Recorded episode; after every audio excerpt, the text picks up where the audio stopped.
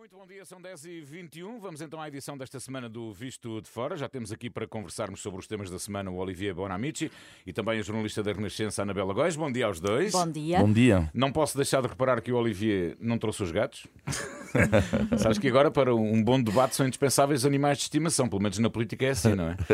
Não trouxeste? Como é que chamam os teus gatos? Não, não trouxe. Chamo- Eles têm o mesmo. eh, têm dois gatos, não é? Têm ambos o mesmo, o mesmo nome. A sério? Como é que os distingues? Eh, então, mas, mas isso eu, eu não preciso fazer uma, uma, uma reunião, eh, uma reunião, não é? Portanto, quando eu chamo, eu chamo um que é preto, o outro é cinzento, eles se chamam Anda. Anda e anda. É assim quando digo anda, Anda. se vêm os dois, Vêm não, os dois. Não, não há um problema, não há problema nenhum. Então tenho que juntar a minha gata e dizer-me anda Chica e vêm os três. Bom, Bem, o que é que te parece o protagonismo que o gato do Rui Rio alcançou, alcançou nesta campanha eleitoral, Olivia? Será só um fé de ver ou prova de que quem não tem cão caça com gato? Eu diria que é, que é, que é um fait divers, mas que diz, às vezes, o fait divers dizem bastante sobre a, sociedade na qual estamos a viver. Uh, e ali dois pontos interessantes. É que a questão do, do gato de Rui Rio, sabemos que o Rio uh, tem montado durante esta campanha uma, uma, uma cara, por assim dizer, mais eh, alegre, mais divertida, um ar mais descontraído. E o animal ajuda isto. E segundo ponto, que é a loucura em Portugal, é com os animais. Portanto, Portugal, isto é um fenómeno mundial, mas em Portugal ainda mais do que em outros países. Uh, e não é por acaso que vimos o, um cão do, do Iniciativa Liberal, acho eu, do, do, uh, do Sr. Coutinho Figueiredo, a coelha de André Ventura. Ou seja, lá está, também corresponde à sociedade portuguesa que hoje em dia quase, uh, lá está, para a própria imagem, fica bem na fotografia ter um animal. e a primeira- uma das primeiras medidas do presidente quando foi eleito Barack Obama foi apresentar o seu cão d'água português, não Exatamente, é? o Gol. na, na, na Casa Branca. É verdade, o António Costa ainda não mostrou os cães, não é? Não, eu acho eu acho que ele tem um cão e uma cadela. uma cadela, exato. Exatamente, já vimos, uau, já sabemos os animais, quase todos, Todos. os nomes dos Bom, eu, quando animais. era, eu, quando era mais novo, de vez em quando também tinha uma cadela. E o Rui Tavares tem um gato também, Rui, uh, Rui Tavares achou, que se chama, se chama Camões. Camões. Ah, é? Pronto, é lá está assim, temos. Camões e Albino, Bom. enfim, etc. É Enfim, loucura. sabes os nomes todos. Desta vez, ao contrário do que é hábito, a Begonha não pode estar em direto connosco por motivos profissionais. Contamos com ela para a semana. E daqui a pouco vamos ter em contrapartida o Vasco Gandra, correspondente da Renascença em Bruxelas, para nos ajudar a olhar para os temas europeus da semana. Aproveito de resto para recordar que o Visto de Fora é uma parceria da Renascença com a Euronet, a rede europeia de rádios. Euronet Plus. Na, Euro- na Europa começa a instalar-se a convicção de que a pandemia pode estar a caminhar para o fim. Vários países anunciaram eh, que vão aliviar as medidas e a Dinamarca vai mesmo retirar todas as restrições, já a partir do próximo dia 1. As autoridades dinamarquesas consideram que a Covid-19 deixou de ser uma doença crítica, isto apesar do nível recorde de contágios. Será que estamos num ponto de viragem, Olivier, ou o risco ainda será demasiado elevado? O que é interessante é que é, é ver o que acontece na Europa é um pouco o que acontece em Portugal. Esta semana há duas entrevistas que me marcaram imenso. Uma de Pedro Simas, uh, epidemiologista bem conhecido, que diz já estamos em endemia e devemos voltar à normalidade. Fernando Maltês, infecciologista, diz a imunidade do grupo é uma miragem, até é perigoso falar disso. Dois especialistas, duas visões diferentes, claramente, claramente. E na Europa é um pouco assim neste momento, porque temos países uh, como a Dinamarca, eu diria que talvez o caso mais impressionante, porque a Dinamarca considera, a senhora Fre- Frederiksen, a primeira-ministra da Dinamarca, considera uh, que devemos uh, voltar à nossa vida de antes do Covid. E temos depois países como uh, a, a Alemanha, que ainda discuta a vacinação obrigatória, eh, ou ainda um país como a França, que neste momento não pode, não quer voltar atrás, porque ainda há cerca de 500 mil eh, contaminações por. Então, Estamos a ver eh, que dentro da, da Europa eh, há caminhos bem diferentes neste momento. Hum, Portugal também já está a preparar cenários para a pós-pandemia, quando entrarmos em endemia. Falámos bastante disso. O Instituto Ricardo Jorge está já a preparar uma forma diferente de vigiar a doença, à semelhança do que se faz atualmente com a gripe. Com a gripe. Falaste de França, que é um dos países com maior número de casos de Covid nesta altura. Não se fala então de aliviar medidas para já. Não, não, não, não se fala disto, porque quando tens um número assim tão elevado de casos, não é? Eh, é evidente que não, não está na altura de debater isto eh, em França. Agora, eh, em França continua a haver o tal debate, lá está, em relação aos não vacinados, com declarações inacreditáveis de, de um dos responsáveis dos hospitais de Paris, que disse que, por que não, fazer pagar agora os, os não vacinados. Ou seja, um não vacinado com o Covid, uma situação grave, vai ao hospital e ele diz que tem que ser equacionado agora o facto deles, uh, por terem recusado a vacina, pagar agora este serviço de, de, saúde, o que originou, como é evidente, debates enormes em França. Uhum. Neste Visto Fora temos agora também o Vasco Gandra, jornalista da Renascença em Bruxelas. Bom dia, Vasco. Obrigada por estares em direto connosco. Bom dia. Bom dia, Vasco. Bom dia. Muito bom dia. Como é que estas decisões dos diferentes países sobre a pandemia, muitas vezes contraditórias, como dizia o Olivier, são encaradas pelas autoridades comunitárias? Eh, bem, são encaradas com, por um lado, com muita atenção e, por vezes, com eh, preocupação. Eh, é preciso dizer que durante estes dois anos de pandemia, as instituições comunitárias têm repetido à exaustão até a necessidade de os 27 se articularem, de coordenarem as restrições, de coordenarem o, alívio das medidas quando, essas, quando esse alívio acontece, sobretudo em relação à livre circulação de pessoas e de mercadorias, isto para permitir que o, mercado interno funcione como deve ser. Isso nem sempre aconteceu, de facto. Por exemplo, talvez se lembrem. Na, na, primeira fase da pandemia houve situações um, caóticas até, com vários países a tomarem medidas unilateralmente nas fronteiras, sem concertação, e nessa altura eh, Bruxelas chamou várias vezes a atenção para, para, eh, para esse facto. Entretanto, é certo que algumas coisas melhoraram em termos de articulação e para isso terá contribuído por exemplo, vários instrumentos, mas, por exemplo, o certificado de vacinação, certificado que Bruxelas uh, considera um êxito, até agora foram emitidos mais de mil milhões de certificados Covid da União Europeia. Hum. Entretanto, esta semana tivemos a decisão dos 27 relativa às viagens na União Europeia, eh, no sentido de acabar com a exigência de testes ou quarentenas para quem tenha o certificado de vacinação. Há a garantia de que esta medida, Vasco, entra de facto em vigor em todos os Estados-membros no próximo dia 1 de fevereiro? Bem, isso é realmente o que prevê a recomendação adotada pelos Estados-membros. O que acontece é que eh, uma recomendação eh, não é, eh, digamos, juridicamente vinculativa e são as autoridades nacionais de cada país, são essas autoridades que são as responsáveis pela implementação das recomendações e a Comissão Europeia uh, não tem, digamos, nenhuma forma ou instrumento uh, para obrigar uh, os países a implementar essa recomendação. Os Estados-membros têm, digamos, competência para decidir as medidas restritivas em relação à livre circulação por razões sanitárias. E, portanto, foi, por exemplo, o que aconteceu, aliás, com, em Portugal e outros países que decidiram obrigar a apresentação de um teste negativo a quem entre no país mesmo com certificado. Portanto, se for o caso uh, de um país tomar medidas restritivas, o que acontece é que tem que informar a Comissão e os parceiros europeus uh, que pretendem avançar com essas restrições, mas, uh, digamos, não é a Comissão não pode uh, obrigar, digamos assim, uh, uh, aos, os países a implementarem as recomendações. Uhum. E, e, neste contexto da Covid-19, não para de se agravar a situação política de Boris Johnson. Nos últimos dias soube-se de mais uma festa em que o primeiro-ministro britânico terá estado, numa altura em que estavam proibidos os ajuntamentos, e o chamado Partygate está a ser investigado pelas autoridades judiciais e pela polícia.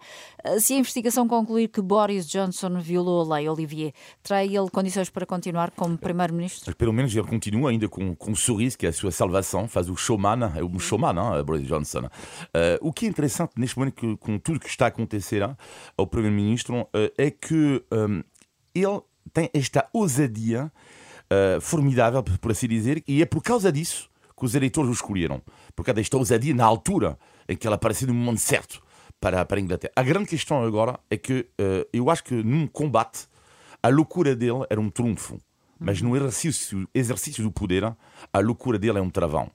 Isto é o grande problema para mim neste momento, é que é tudo isto era bem bonito, uh, mas a uma altura é que uma pessoa tem que se comportar uh, como homem do Estado. E se de facto se confirmar isto, claro que em si não é grave, Ou seja, ele não cometeu crime nenhum, não cometeu, uh, não há morte. De... Só que há um grande problema assim, é que a questão ética. Houve pessoas que não puderam ir ao funeral de um familiar uh, e ele, uh, se, se confirma isto, terá feito a festa em paralelo. E indiretamente terá provocado um aumento de casos de Covid, não é? Uh, também incerto, mas por razões bem diferentes, continua a ser uh, o futuro político de Itália. A eleição do novo presidente já teve quatro votações inconclusivas, hoje vamos ter a quinta. O primeiro-ministro Mário Draghi é apontado como maior favorito, mas se for nomeado presidente, abre uma crise política no governo. Como é que a tua costela italiana, Olivia, está a seguir esta situação? Com muita atenção, porque uh, Draghi conseguiu, conseguiu fazer um trabalho de, de, de união na Itália. Preciso recordar que até a extrema-direita italiana, um dos partidos da extrema-direita, uh, apoiou o seu, o seu governo. Uh, e, de facto, ele faz a unanimidade. Na, na, Itália. Faz unanimidade. É, é, algo impressionante porque a Itália, aliás, a Itália, a nível de crescimento, está muito bem. Uh, ele uh, trabalhou imenso também todo este plano de retoma uh, da Itália. Só que, lá está, se ele vai para a presidência, as eleições são daqui a um ano e meio, mais ou menos, na Itália, normalmente, terá que haver eleições antecipadas. Uhum. E qual é a questão aqui? É que o Mario Draghi não é um homem do partido político, é um homem de consenso. e quem vai ganhar normalmente as eleições é a extrema-direita italiana. portanto, neste momento, as sondagens, tanto o partido da, Liga de Salvini e uh, o partido Fratelli d'Italia, outro partido de extrema-direita, andam à frente das sondagens. E então, que caminho para a Itália? Depois do Draghi ter feito este trabalho, que, de, de, unanimidade, não é? Depois a Itália pode entrar, de facto, num novo ciclo político que não terá rigorosamente nada a ver com, com o atual. Uhum. E aí em Bruxelas, Vasco, sabemos que Draghi é muito bem visto.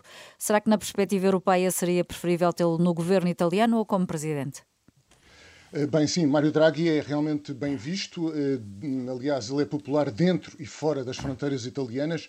Aqui tem quase uma aura, digamos, de Super Mario, não é? Uhum. Com aquela, aquela frase mítica que ele disse há cerca de 10 anos, quando era presidente do Banco Central Europeu. E estávamos em plena crise. Ele disse que o Banco Central Europeu estaria disposto a fazer tudo o que fosse necessário para, para proteger o euro e assim uh, preservar, um, preservar a zona euro do colapso, no fundo. Um, se ele for presidente e, e realmente é um dos favoritos. Eh, como disse o Olivier, eh, a incógnita é que deverá haver eleições antecipadas e abrir-se eventualmente um novo ciclo. E realmente a preocupação aqui é saber quem assume o cargo de Primeiro-Ministro, quem está em condições para garantir estabilidade à frente possivelmente uma coligação de vários partidos, e quem vai implementar a bazuca das ajudas europeias a bazuca na versão italiana, seja dito, claro, e, e, e portanto essa situação uh, gera incerteza, uh, gera preocupação nas capitais dos Estados-membros e também nos mercados, claro. Uh, em aberto continua também o desfecho da crise entre o Ocidente e Moscou, face à possível invasão da Ucrânia por tropas russas. Esta semana foi de intensas negociações diplomáticas. Estaremos nesta altura, Olivia, mais perto ou mais distantes uhum. de um eventual conflito militar?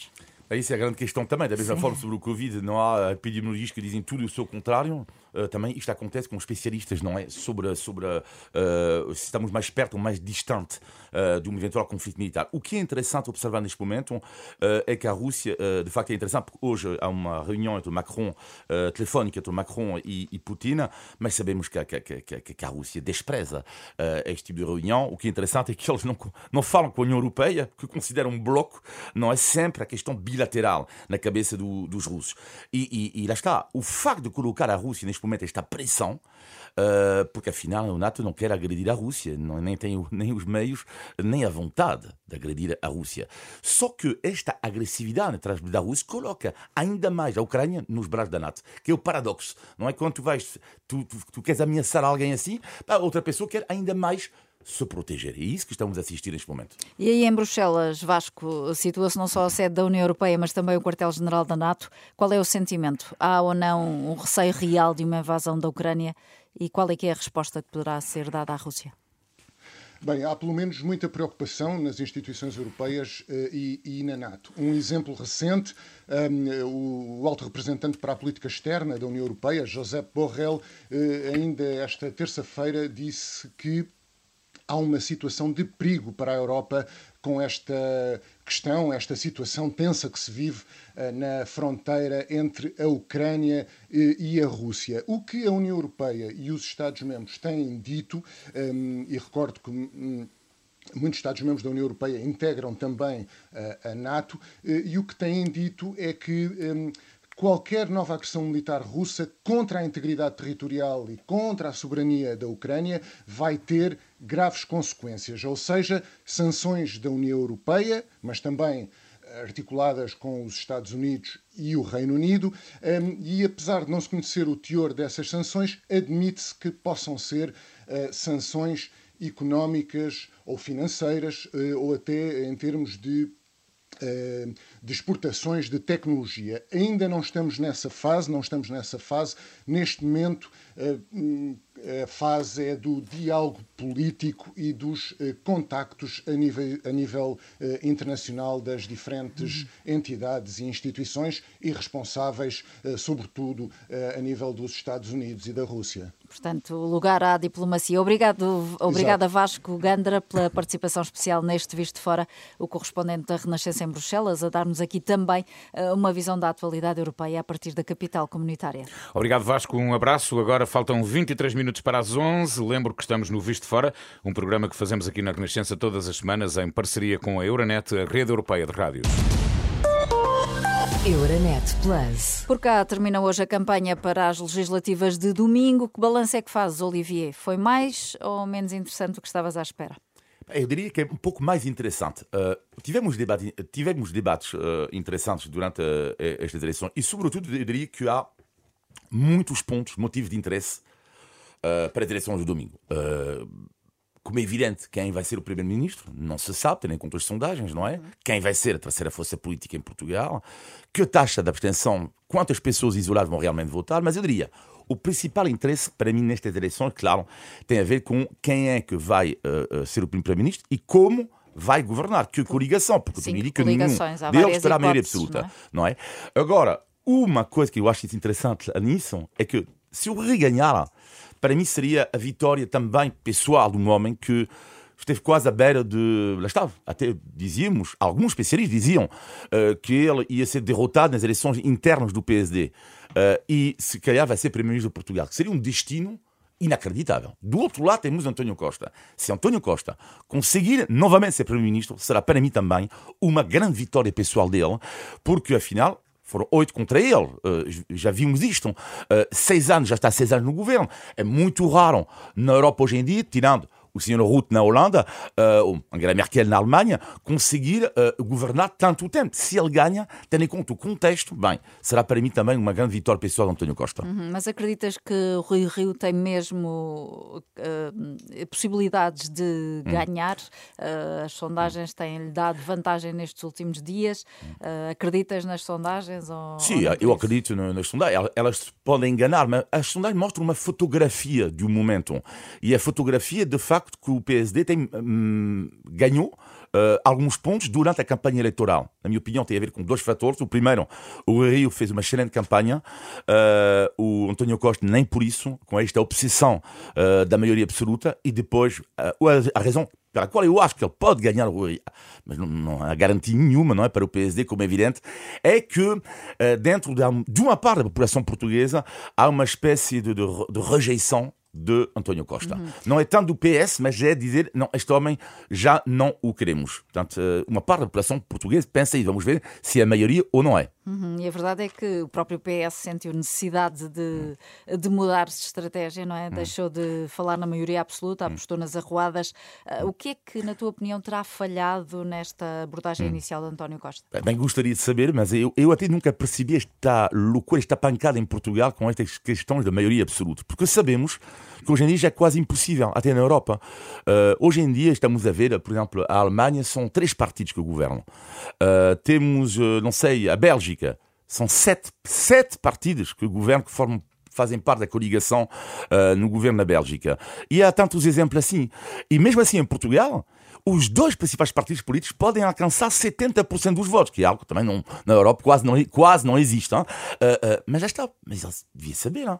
Devia saber até que seria inacreditável hoje em dia, no contexto atual, tendo em conta a quantidade de pequenos partidos, de pequenos partidos, quando digo pequenos não é no mau sentido, não, a quantidade de partidos políticos que há é cada vez mais complicado alcançar a maioria absoluta. E o que é importante, e o Passos Coelho pagou esse preço em 2015, que seria mais importante, na minha opinião, teria sido mais inteligente por parte de António Costa, dizer, ok, nós queremos ganhar e já preparar o terreno para quê? Para uma aliança. Porque se não há aliança, tanto para o Rio ou para António Costa, vai ser muito difícil governar. Portanto, há, vai, eu acho que vai haver duas, duas fases eleição. Primeiro vai ver quem ganha e a partir daí conseguir algo que o Passos Coelho nunca conseguiu em 2015, que era, ok, fiquei em primeiro, mas depois tem que ter aliados.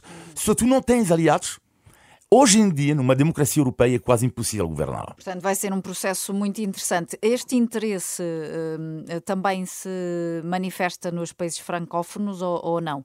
As eleições portuguesas Imenso. são muito faladas?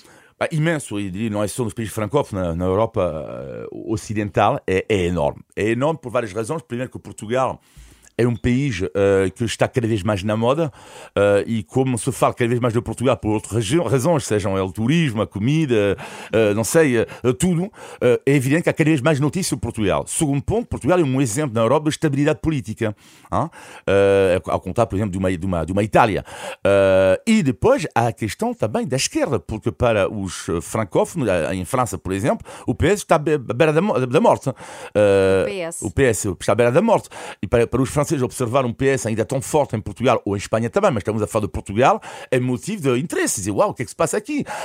E outro motivo de interesse é ver, lá os jornais franceses ficam um pouco baralhados, porque há uma semana estavam todos os correspondentes e todos os jornais a dizer o PS vai ganhar, o PS é o grande favorito das eleições, só que todas as peças foram produzidas antes das últimas sondagens que não dão como garantida a vitória do PS. Portanto, é engraçado porque há uma semana atrás toda a gente tentava explicar porque que o PS ia ganhar e agora afinal o discurso dos repórteres e jornalistas é dizer porque que o PS pode não ganhar, porque que o PSD pode eventualmente ganhar. Tiveram de se adaptar. Se adaptar às sondagens. E quais é que podem ser os cenários mais prováveis? O que é que te parece? PS ou PSD vencerem sem maioria absoluta?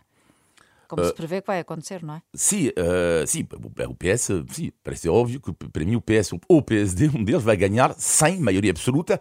Uh, uh, e, e, o que é interessante é ver -se que se confirma cada vez mais é que é a questão do voto útil. Por isso, o que é, não deixa de ser um pouco também curioso, isto também é raro na Europa. O terceiro partido político, a terceira força política, vamos ver se é o Chega, o Instituto Liberal, ou, o Partido Comunista, ou, o Bloco da Esquerda, mas a terceira eh, força política ter menos de 10% dos votos é algo também de muito raro na Europa. Muito raro. Uh, normalmente há sempre uma, uma, terceira força, seja liberal, ou da extrema-esquerda, ou da extrema-direita, uh, com mais de 10% dos votos. Ora, as sondagens indicam que não. E isto tem a ver com, com o quê? Com o voto útil.